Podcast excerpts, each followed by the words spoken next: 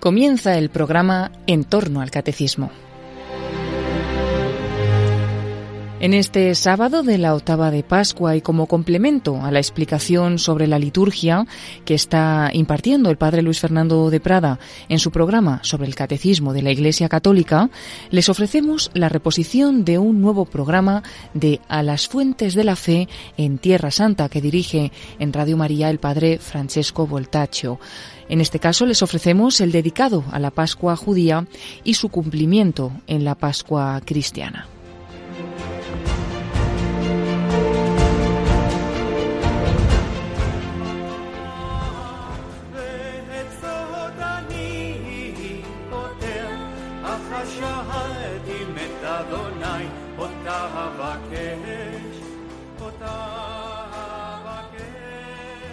Queridos amigos de Radio María, hoy eh, hablaremos eh, de la segunda parte de la Pascua judía y cómo esta maravillosa fiesta de la Pascua judía ilumina nuestra Pascua cristiana y también varios aspectos de nuestra liturgia, como por ejemplo la liturgia eucarística, la, nuestra misa también católica, y entonces voy a seguir la exposición. Quien está interesado pueda, puede escuchar la primera parte eh, de, la, de, la, transmisión sobre la Pascua judía. Claro que es de una riqueza tal la liturgia de la Pascua judía que aquí es imposible ¿no? ser exhaustivos, pero voy a subrayar algunos elementos solamente.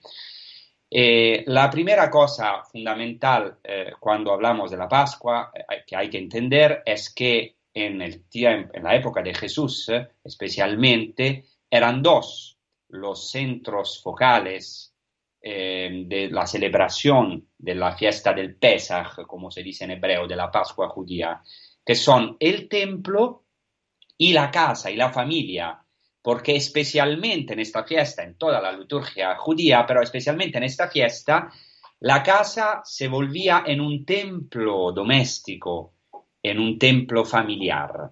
Entonces, eh, parte claramente esencial de la liturgia del templo era la inmolación o el sacrificio del cordero. El cordero tenía que ser elegido cuatro días antes de la Pascua, el 10 del mes de Nisan, y tenía que ser conducido al templo, atado e inmolado, como dice el texto del libro del Éxodo, capítulo 12, entre las dos tardes Bein Arbaim en hebreo. La sangre del Cordero Pascuale tenía que ser rociada sobre el altar y después, como sabemos también, en los mezuzot de la casa, o sea, en los estípiles de la casa. Filón, grande exegeta judío del tiempo contemporáneo de Jesús, Filón de Alejandría, afirma que en Pesach, en la fiesta de la Pascua judía, ocurría algo extraordinario. O sea, esto era el único día en el que un judío laico, en este caso el jefe de la familia, tenía que inmolar el cordero. Y eso es algo de muy especial porque en todos los días del año en el templo eran los sacerdotes que inmolaban las víctimas de los sacrificios. Pero solamente en este día, el día de, Pas de Pesach, el día de la Pascua, los judíos, por grupos llamados Jaburot, o sea, comunidades, tenían que llevar el cordero al templo y sacrificarlo, claro, con la asistencia de los sacerdotes del templo. Pero él, el laico, tenía que inmolar la víctima con sus propias manos y era al mismo tiempo como el sacerdote, porque Israel también es un pueblo sacerdotal, y también como Abraham. Ah, hemos visto que la Pascua desde tiempos antiguos tiene una relación eh, clara con Abraham y especialmente con el sacrificio de Isaac. Entonces cada judío, cada laico que iba a sacrificar el cordero en el templo, que era el monte Moria, eh, tenía que eh, no solamente acordarse, sino ser como su padre en la fe, el padre Abraham, que había llevado a Isaac como un cordero al monte Moria, futuro lugar del templo, justo en el día de Pesach, en el día de Pascua. Esta es una tradición muy antigua que remonta, como he dicho en el primer episodio de esta transmisión sobre la, la Pascua, eh, che eh, remonta a una tradición de eh, un apócrifo del Antiguo Testamento, el libro de los jubileos, que claramente declara que en el día de Pascua, en el futuro lugar del templo, el monte Moria, Isaac había sido traído para ser sacrificado por su padre Abraham. Así, cada jefe de familia tenía que sacrificar en el templo un cordero. Y las fuentes añaden, algunas fuentes antiguas, que éste debía ser hijo de una cordera especialmente mansa. Para los cristianos, para nosotros, claramente, esta realidad se cumple en Jesús. En el Evangelio de Juan, eh, por ejemplo, se presenta a Jesús atado como el nuevo Isaac. Y en todo el Evangelio de Juan eh, hay especialmente algunos versículos en los cuales el evangelista presenta a Jesucristo como el nuevo Isaac. Por ejemplo, al capítulo octavo, Cristo mismo afirma que Abraham ha visto su día y se alegró. Es una referencia al reírse de Sara y de Abraham porque eh, el nombre Itzhak en hebreo, o sea, Isaac, quiere decir eh, exactamente eh, reírse, viene del verbo tzahak, que quiere decir reírse. O sea, Isaac es esta sonrisa de Dios, esta alegría, este gozo para Dios y para Abraham y Sara. Entonces Jesucristo cumple de manera plena esta alegría, este gozo, esta leticia eh, del nuevo Isaac. Jesús es también, según el Nuevo Testamento y especialmente según el Evangelio de Juan, el verdadero y definitivo Cordero Pascual, nuevo Isaac y nuevo Cordero Pascual. Por ejemplo, Juan Bautista lo presenta como el Cordero de Dios que quita los pecados del mundo, pero el griego se puede traducir también el Cordero de Dios no solamente que quita, sino que lleva sobre sí los pecados del mundo. Eso es muy importante. El verbo griego airo quiere decir quitar, sacar, pero también llevar, cargarse con el pecado. Y eso es muy importante, cómo Jesucristo quita el pecado, no solamente destruyéndolo, sino ante de todo él, el inocente sin pecado, totalmente inocente, el Cordero Inmaculado, se carga con los pecados del mundo, o sea, lleva sobre sí los pecados del mundo, las consecuencias del pecado, la pena del pecado. Entonces Cristo no quita simplemente el mal y el pecado, como a lo mejor nosotros queremos hacerlo, sino que lo elimina cargándolos sobre sí. También como ocurrió con Isaac y como se hacía habitualmente con el cordero el día de Pesaj, en el día de Pascua, Jesús es atado y dos veces. El Evangelio de Juan subraya que Jesús fue atado. Y claramente Jesucristo es considerado como un cordero. Es elegido en el sentido que se decreta su muerte es conducido ante el tribunal, es como un cordero manso llevado al matadero sin abrir la boca, según las profecías de Jeremías y de Isaías, es conducido al sacrificio, según el Evangelio de Juan, precisamente a la hora en la que los judíos empiezan a inmolar el cordero pascual en el templo, porque Flavio Josefo nos dice claramente que el cordero pascual se ataba, se inmolaba desde la hora nona hasta la hora eh, 11, o sea, en, el, eh, nuestro cómputo de las horas es desde las 3 de la tarde hasta las 5 de la tarde. Y Jesucristo muere, como sabemos, a las 3 de la tarde.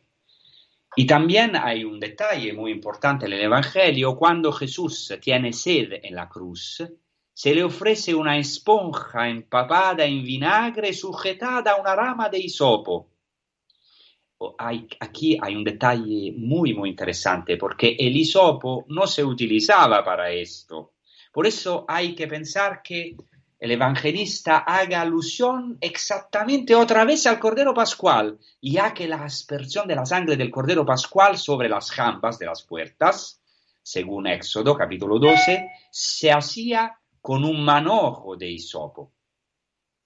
Y por último, como ocurría también con el Cordero Pascual, el evangelista Juan subraya que a Jesús en la cruz no le quebraron ningún hueso, no le quebraron ningún hueso y claramente esta es una, identificación de, Cristo con el Cordero Pascual, en el sentido que eh, Jesús, Jesucristo cumple la figura, la prefiguración del Cordero Pascual. Para algunos, aquí, en este hecho que a Jesús no le quebraron ningún hueso, para algunos hay también una clara referencia no solamente al Cordero, sino también al justo sufriente, descrito en el Salmo 34, donde al Cordero se le compara con el justo sufriente, y también claramente al canto del servo del Señor en Isaías 53, donde se dice literalmente que el siervo de Adonai, el siervo del Señor, es como el Cordero llevado al matadero, porque frente a las humillaciones y a la muerte se mostró manso y no abrió la boca.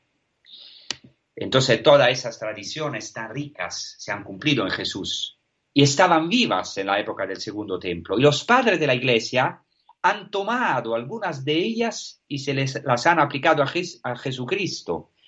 Por ejemplo, la homilía pascual de Melitón de Sardés, la primera homilía pascual, declara que Jesús ha sido inmolado como un cordero y ha resucitado como Dios.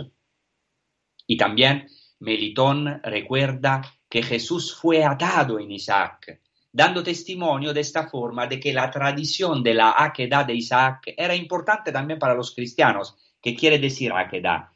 Akedah quiere decir, como dicho en el primer episodio, eh, atadura, o sea, el hecho que fue atado y él según la tradición judía, el mismo Isaac se ofreció al sacrificio, porque era ya un hombre adulto, según la tradición judía antigua.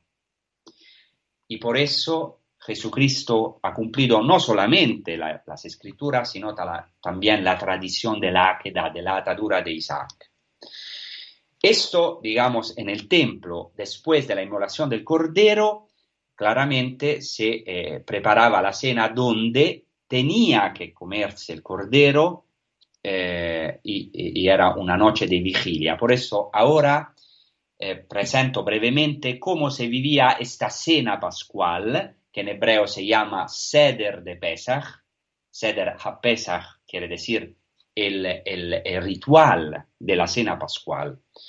Y no es fácil ver cómo se vivía a los tiempos de Jesús porque no tenemos muchos testimonios de cómo se vivía al tiempo de Jesús. Los testimonios, eh, de, por ejemplo, del ceder pascual completo, del ritual de la cena pascual, son muy posteriores a Cristo, pero se pueden identificar elementos muy antiguos.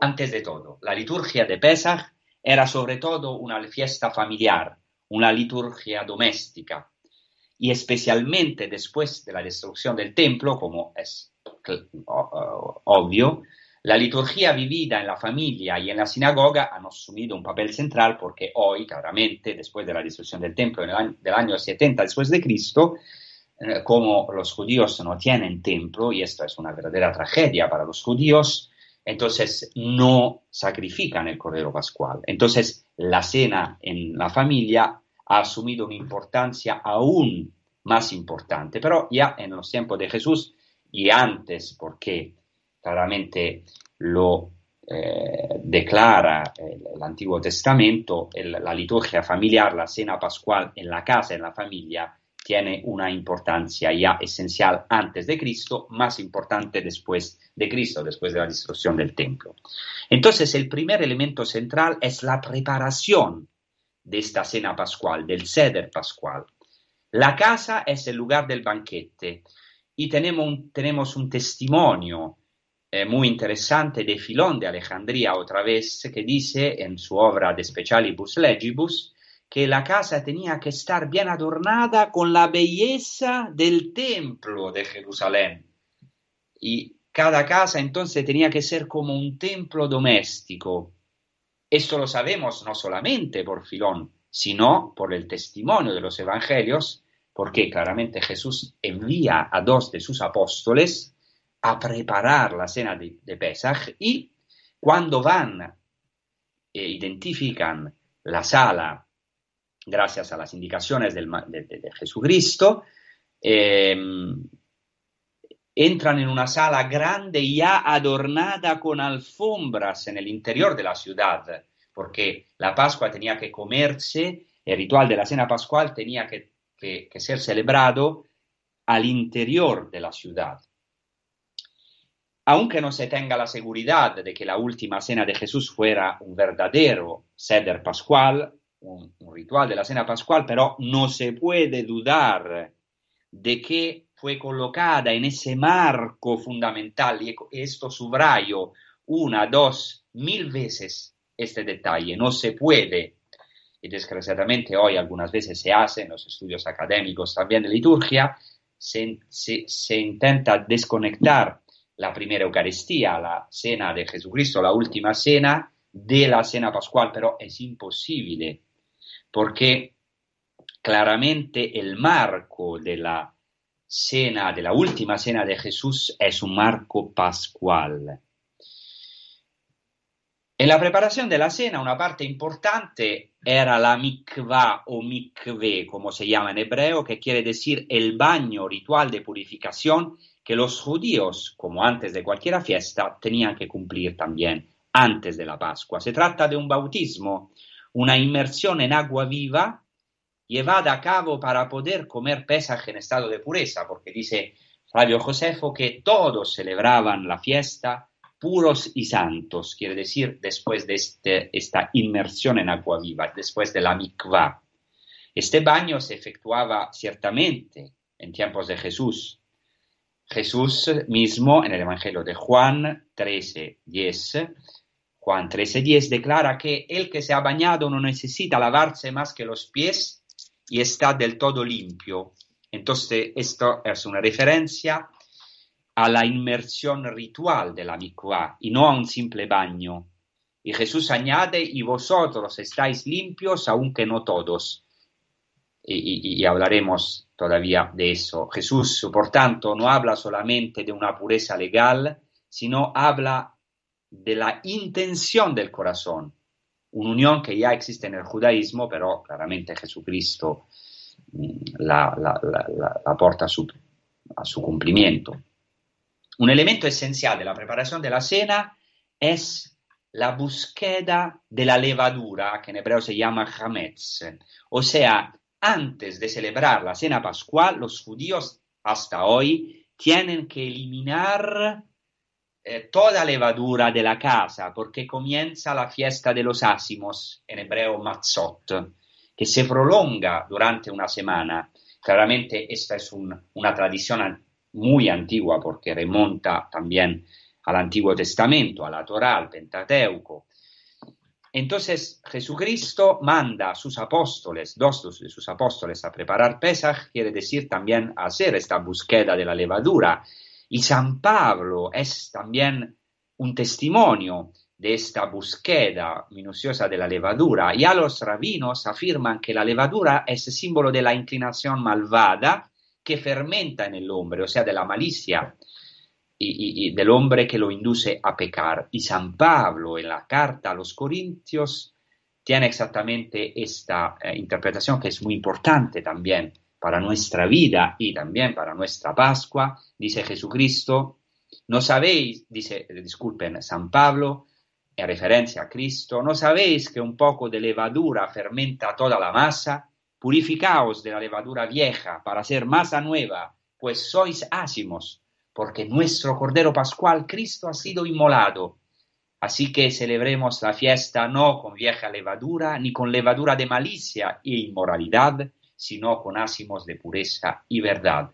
San Pablo, que es su rabino, que ha sido conquistado por Jesucristo, eh, compara eh, la levadura a la malicia, a la inmoralidad, y presenta a Cristo como nuestro Cordero Pascual, nuestra Pascua. Cristo es nuestra Pascua.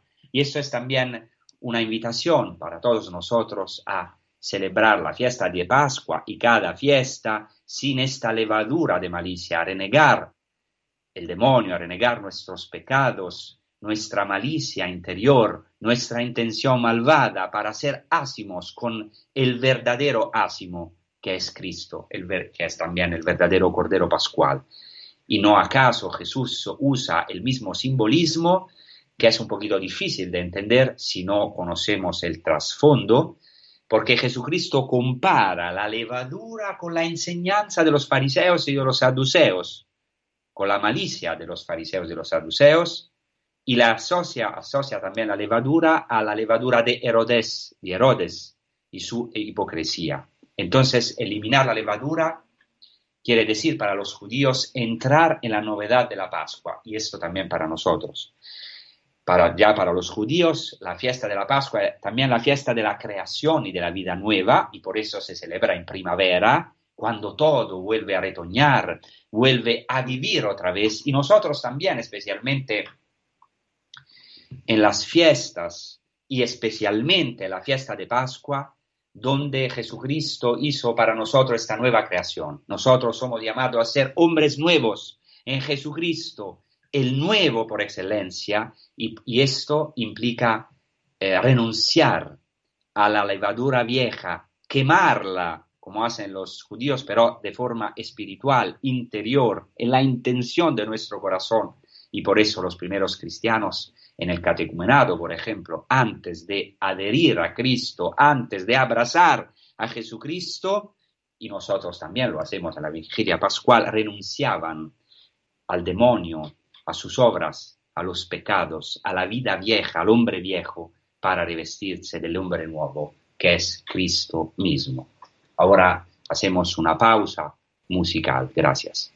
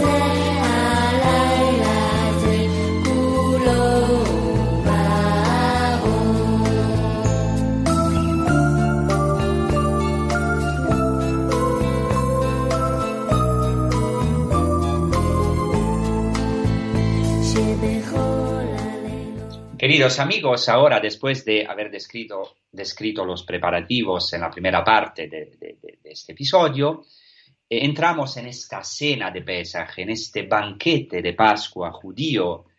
Entonces, en este banquete siempre hay uno que preside la cena, llamado en hebreo Rosh HaSeder, literalmente cabeza del Seder, o sea, un jefe de mesa, que tiene la misión de conducir una verdadera liturgia doméstica en la cual se hace el memorial, en hebreo el zikaron, una palabra muy importante, el memorial de toda la historia de la salvación, que se actúa para los celebrantes. Este concepto de, la, de la, esta idea del memorial del zikaron entró en nuestra Eucaristía. Nosotros, por, por eso, para nosotros la Eucaristía es un memorial, no solamente una, una memoria de la cena de Cristo, sino más de esto, un memorial, o sea, se actualiza hoy para nosotros el sacrificio de Cristo, su misterio pascual, su pasión, muerte, resurrección, ascensión al cielo, don del Espíritu.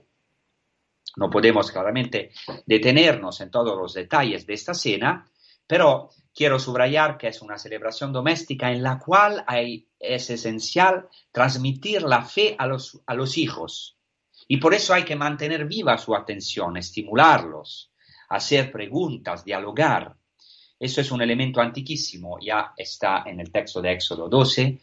Cuando os pregunten vuestros hijos qué significa para vosotros este rito, vosotros les diréis, este es el sacrificio de la Pascua del Señor. Y entonces el jefe de la familia, de la mesa, tiene que contar todas las salvaciones del Señor y claramente especialmente Yetziata Mitzrayim, como se dice en hebreo, la salida del Egipto, la liberación maravillosa que Dios operó para su pueblo. En la versión actual de la Haggadah de Pesach, Haggadah quiere decir el, cuento, eh, o sea, es como una celebración de la parola, en esta cena pascual hay una importante pregunta que canta el hijo menor de la casa. Es un canto en hebreo, Mikola Aleilot, porque esta noche es diferente de todas las otras noches.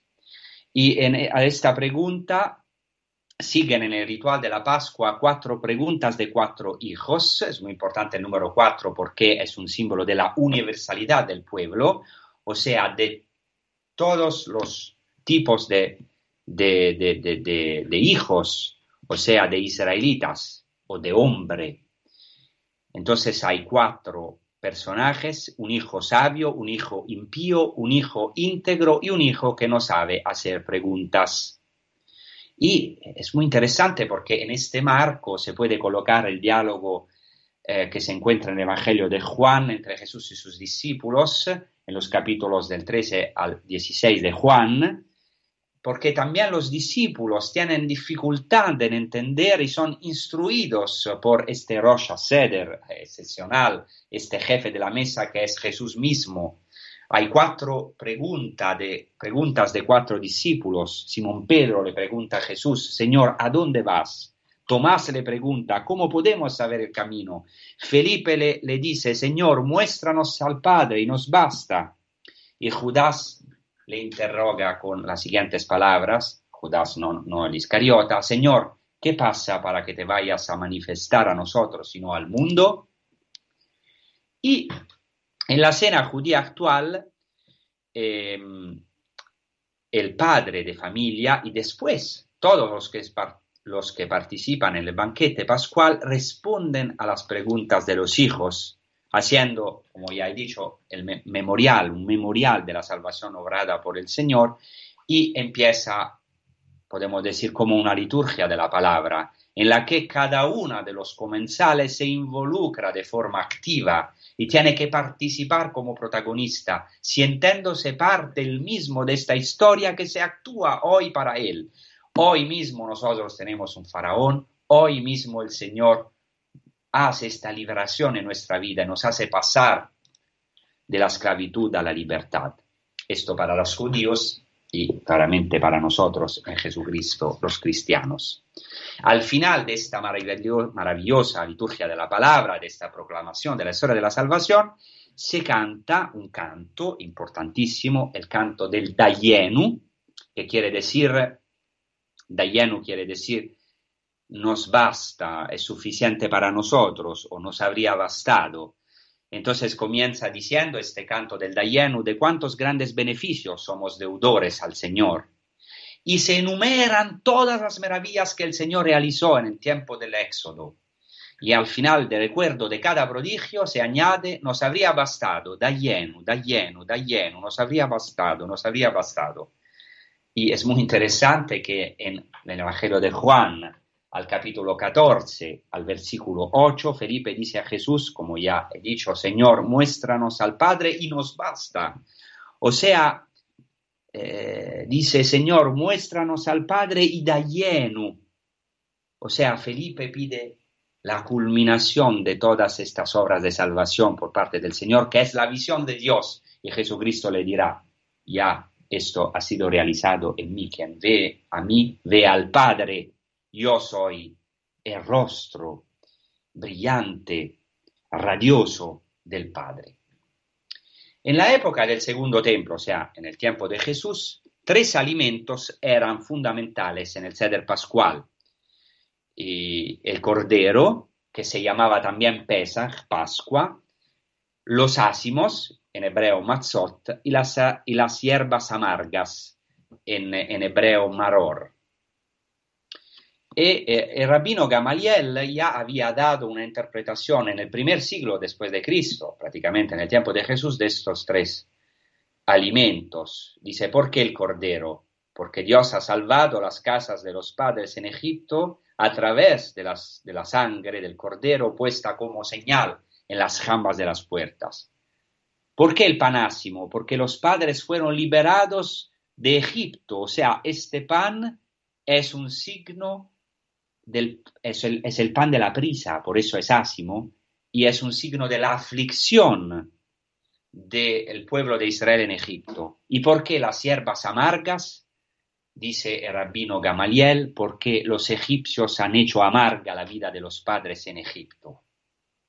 Es muy interesante porque los padres de nuevo retoman estos símbolos. Por ejemplo, eh, Melitón de Sardes ve en estas hierbas amargas un símbolo de la pasión de Cristo, de la amargura de Cristo, del Egipto, donde Él entró para sacar a nosotros del Egipto, del verdadero Egipto, que es, la muerte, que es la angustia, porque en la palabra Egipto, en hebreo, Mitzrayim, está insertada la palabra tzara, que quiere decir angustia.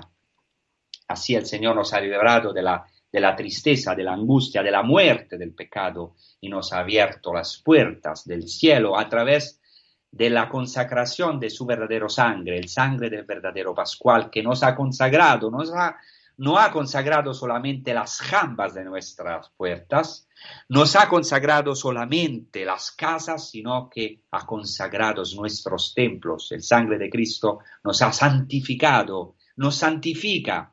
A nosotros los cristianos nos consagra como verdaderos templos de Dios. Qué maravilla la Eucaristía, este sangre del Cordero que no, no, nos consagra solamente exteriormente, sino interiormente, en el más profundo de nuestro espíritu, a través de la presencia real de Cristo, de su divinidad, de, su humanidad, pero también de su divinidad, de su alma, de su espíritu. En la cena pascual eh, em, no solamente hay estos alimentos que son esenciales, sino que hay también una bebida fundamental, que es el vino. El vino es la fiesta. En la noche de Pascua, cada judío, hasta hoy y también al tiempo de Jesús, tenía que beber cuatro copas de vino. Después de la primera copa, hay cuatro copas, después de la primera copa, que se alza con una bendición, se empiezan a mojar algunos alimentos antes de que se traigan los panes ácimos. Y esto es muy importante, esta, esto mojar, mojar el bocado, porque sabemos del Evangelio de Juan, al capítulo 13, que eh, Jesús moja un bocado y se lo da a Judas. Y de, de este momento eh, eh, eh, Satanás entró en Judas, no en el sentido que Jesús es causa, ocasión claramente de la entrada de Satanás en Judas, absolutamente no, sino que hay que poner esto en un ambiente semítico, no solo el ambiente judío, pero también el ambiente árabe, y sabemos en este ambiente donde yo vivo, donde nosotros vivimos, cuánto el mojar un bocado de pan en el mismo plato representa un gesto de acogida, de comunión, y aún más mojar un bocado y darlo, ponerlo en la boca del hermano es el signo del amor máximo. Esto exactamente hace Jesucristo. Él manifiesta su amor hasta Judas, hasta al, enemigo.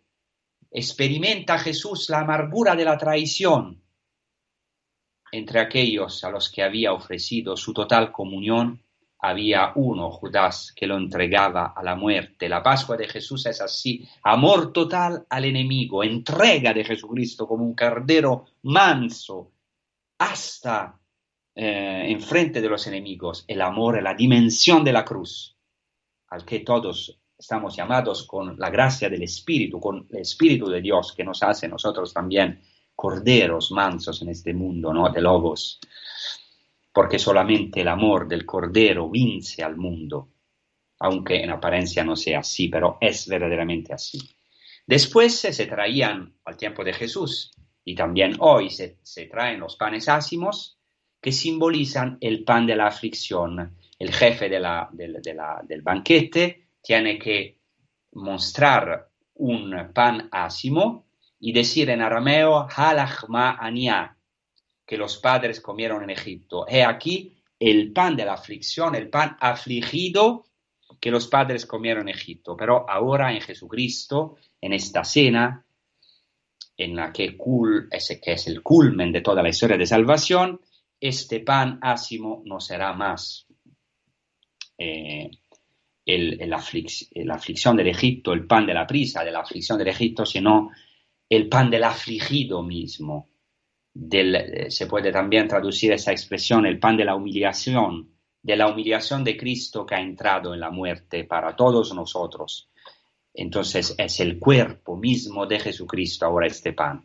No es más solamente un símbolo de la aflicción del pueblo de Israel en Egipto, sino que es el cuerpo mismo de Jesucristo. Eh, eh, el vino del Pesach tenía que ser tinto.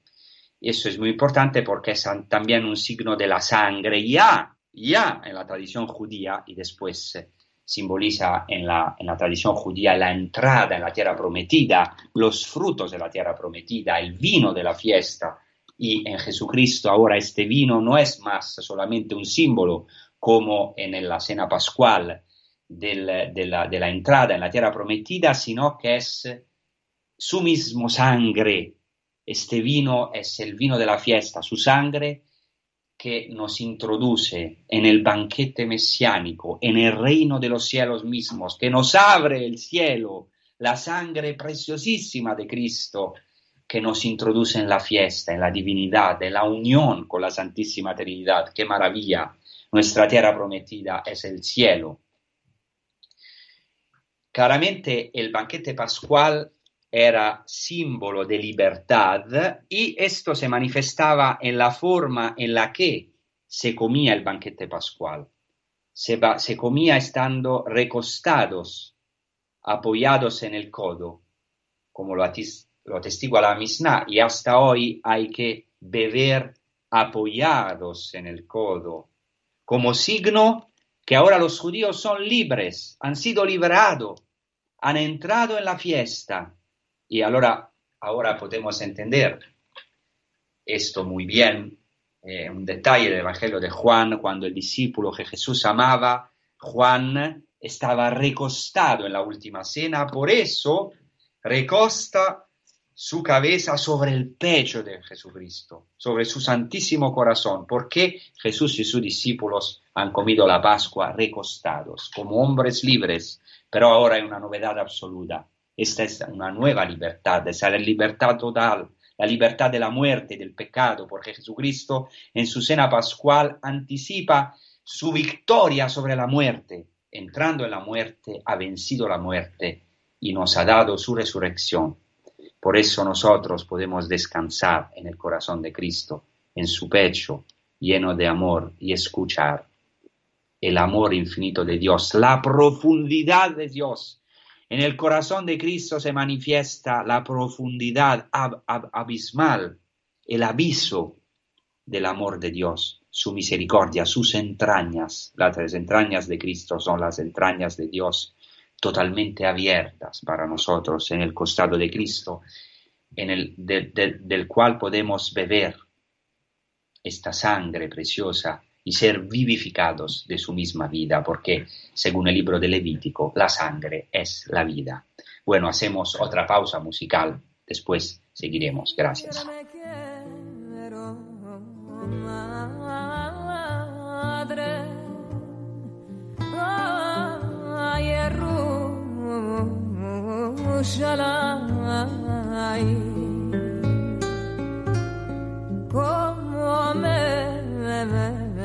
De sus frutos.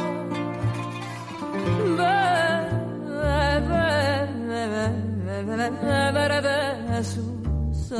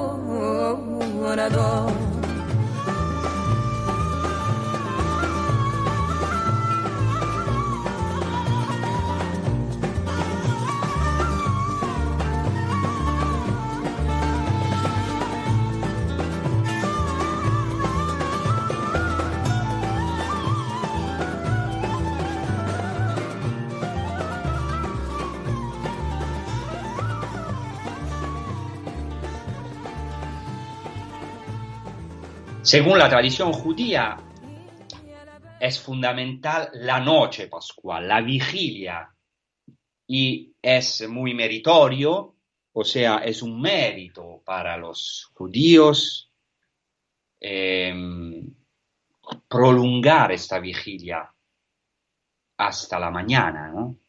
Y eso lo dice claramente también el ritual de la cena pascual. En la tradición judía, especialmente en un documento que se llama el Targum, en arameo, eh, hay un famoso poema importantísimo eh, cuyas tradiciones eran conocidas en época del Segundo Templo que se llama el poema de las cuatro noches. Cuatro noches, dice el Targum, eh, están presentes, son presentes en la historia de salvación. La primera noche es la noche de la dice así el Targum Neófiti, Éxodo 12, 42. La primera noche fue aquella en la que el Señor se reveló sobre el mundo para crearlo. El mundo estaba desierto y vacío y las tinieblas recubrían la, la superficie del abismo. Y la palabra del Señor era luz e iluminaba y la llamó primera noche. Por eso nosotros, hasta ahora, en la vigilia pascual, la primera lectura es la noche de la creación, porque ya los judíos consideraban esta noche la noche del primer día de la creación. Fijaos Jesucristo resucita el primer día de la creación, cuando ha sido creada la luz, cuando la luz ha resplandecido. Y esto también ha pasado en nuestra liturgia, ha sido transmitido en nuestra liturgia. Nosotros empezamos la liturgia de la vigilia pascual con la liturgia del fuego, de la nueva luz. La nueva, la creación y la nueva creación es la noche en la que ha brillado la luz de la creación y de la redención, o sea, de la nueva creación, de Cristo mismo. La segunda noche, según la tradición judía, según el Targum, es la de la revelación de Dios a Abraham. Entonces, según la tradición más antigua judía, eh, en esta noche se conmemora la queda de Isaac, la atadura de Isaac, y dice el Targum, Isaac tenía 37 años cuando fue ofrecido sobre el altar. Los cielos descendieron y bajaron, e Isaac vio la perfección y sus ojos se deslumbraron por sus perfecciones y la llamó segunda noche. En esta noche oscura del sacrificio, Isaac vio la gloria de Dios y era un hombre adulto, como Jesucristo, cuando se ofreció liberamente, fue conducido como su padre Isaac al sacrificio. La noche de Pascua es la noche en la oscura, claro, de la pasión, pero sobre todo ya en la tradición judía es la noche en la que se abren los tesoros de los cielos, porque Isaac en el momento en que iba a ser sacrificado vio la perfección del cielo, la gloria de Dios, y nosotros aún más. A través de esta oscuridad de la cruz hemos visto la gloria de Dios, su inmensa gloria. Los, los cielos han sido abiertos para nosotros y la muerte y la noche oscura, toda nuestra noche ha sido, han sido vencidas. Y después, eh, y, claramente, eh, en la vigilia pascual, la segunda lectura de la liturgia es exactamente el sacrificio de Abraham, el sacrificio de Isaac. La tercera noche, que corresponde también a la tercera lectura en nuestra liturgia católica, pero la tercera noche en la tradición judía es la noche de la liberación del éxodo, del, del, pasaje del pueblo, de la Pascua del pueblo a través del mar, del mar. Por eso dice el Targum, la tercera noche fue cuando el Señor se reveló contra los egipcios en medio de la noche. Y también para nosotros. Y la cuarta noche, dice la tradición judía una cosa maravillosa, que la cuarta noche es aquella en la que llegará el Mesías. Dice así el Targum, en la cuarta noche el mundo llegará a su final para disolverse, los yugos de hierro serán demolidos y las generaciones perversas serán arrasadas.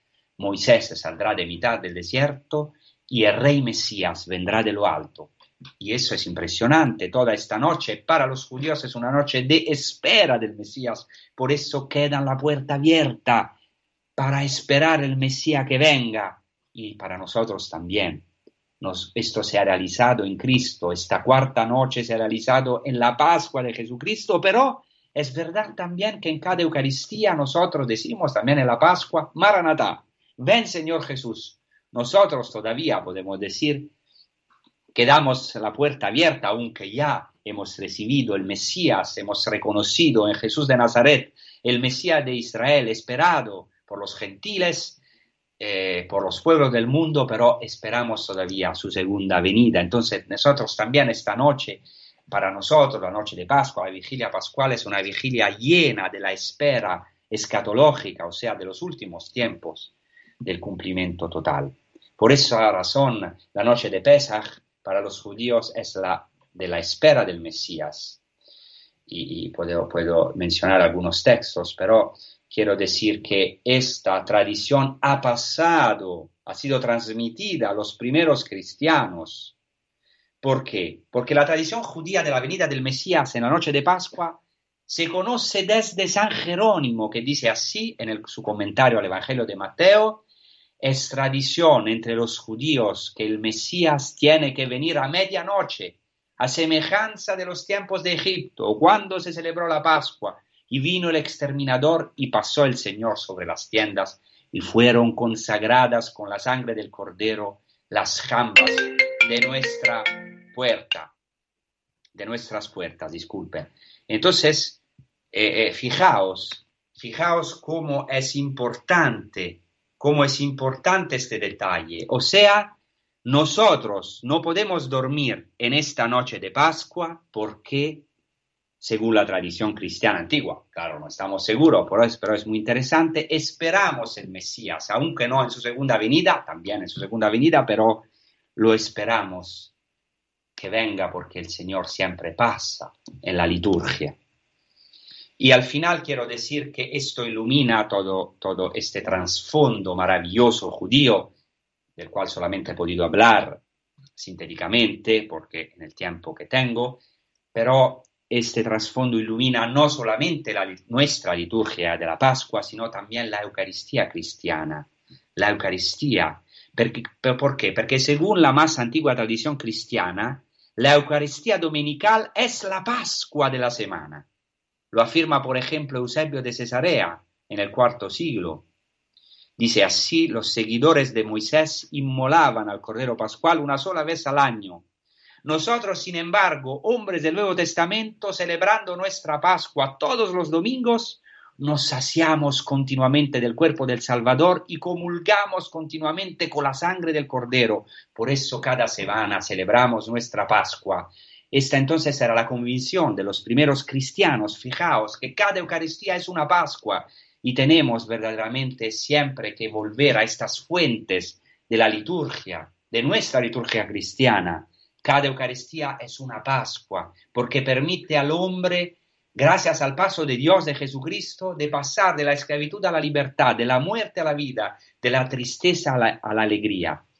He aquí la potencia de nuestra Eucaristía, el dinamismo absoluto de la Eucaristía cristiana que tenemos que vivir, porque algunas veces tenemos la tentación de vivir la Eucaristía de manera más estática. Es una lástima, porque es verdad que la Eucaristía es el, sacrificio pascual, el sacrificio de Cristo, pero es un sacrificio pascual.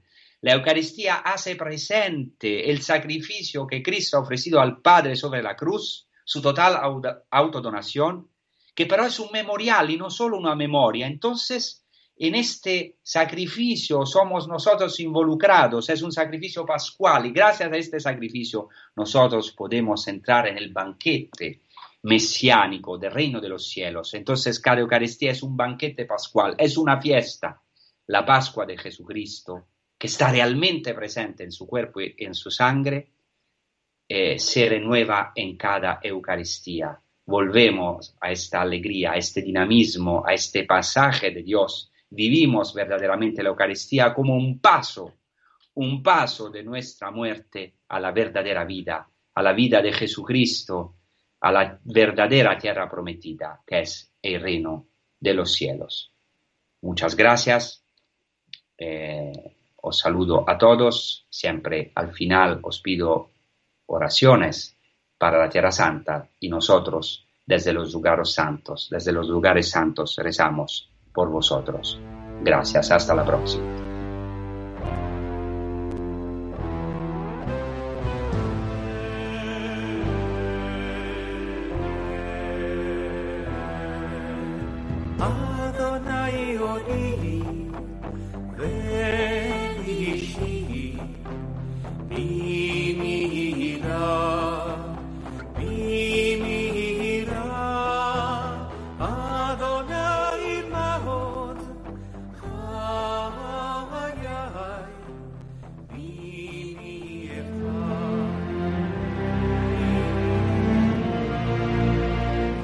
Así finaliza en Radio María el programa En torno al Catecismo.